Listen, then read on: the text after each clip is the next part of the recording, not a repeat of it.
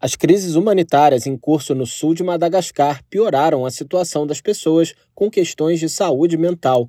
Por isso, a Organização Mundial da Saúde, OMS, tem apoiado os pacientes, proporcionando mais consultas psiquiátricas. Henrielle Emassignave trabalha para a OMS em Abovombe, onde está sediado o Hospital Regional de Referência de Androy. Ela falou sobre o cuidado que está sendo prestado às pessoas que enfrentam crises de saúde mental.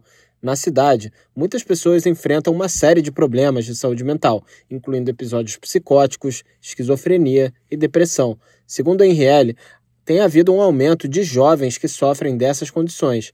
Ela disse que entre os homens, os casos podem estar ligados ao consumo de cannabis, e entre as mulheres com idades entre os 13 e os 18 anos, pode ser a ruptura de uma relação ou a depressão após o nascimento de um filho.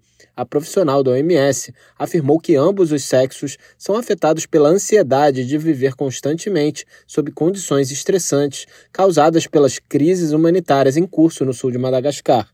Henrielle destacou que recentemente o país viveu secas e ciclones em diferentes regiões do sul, o que agravou os efeitos das alterações climáticas, bem como do subdesenvolvimento profundamente enraizado.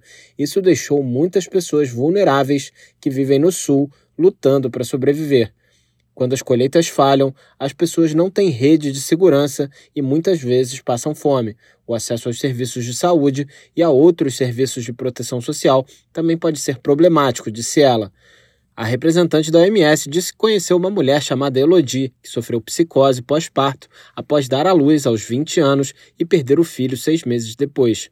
Quando a conheci, percebi que uma corrente estava presa em seu tornozelo, relatou. A mãe dela informou que era para sua própria segurança, pois a filha tentava escapar. Henrielle explicou que em Madagascar há muito estigma associado às pessoas que sofrem distúrbios de saúde mental.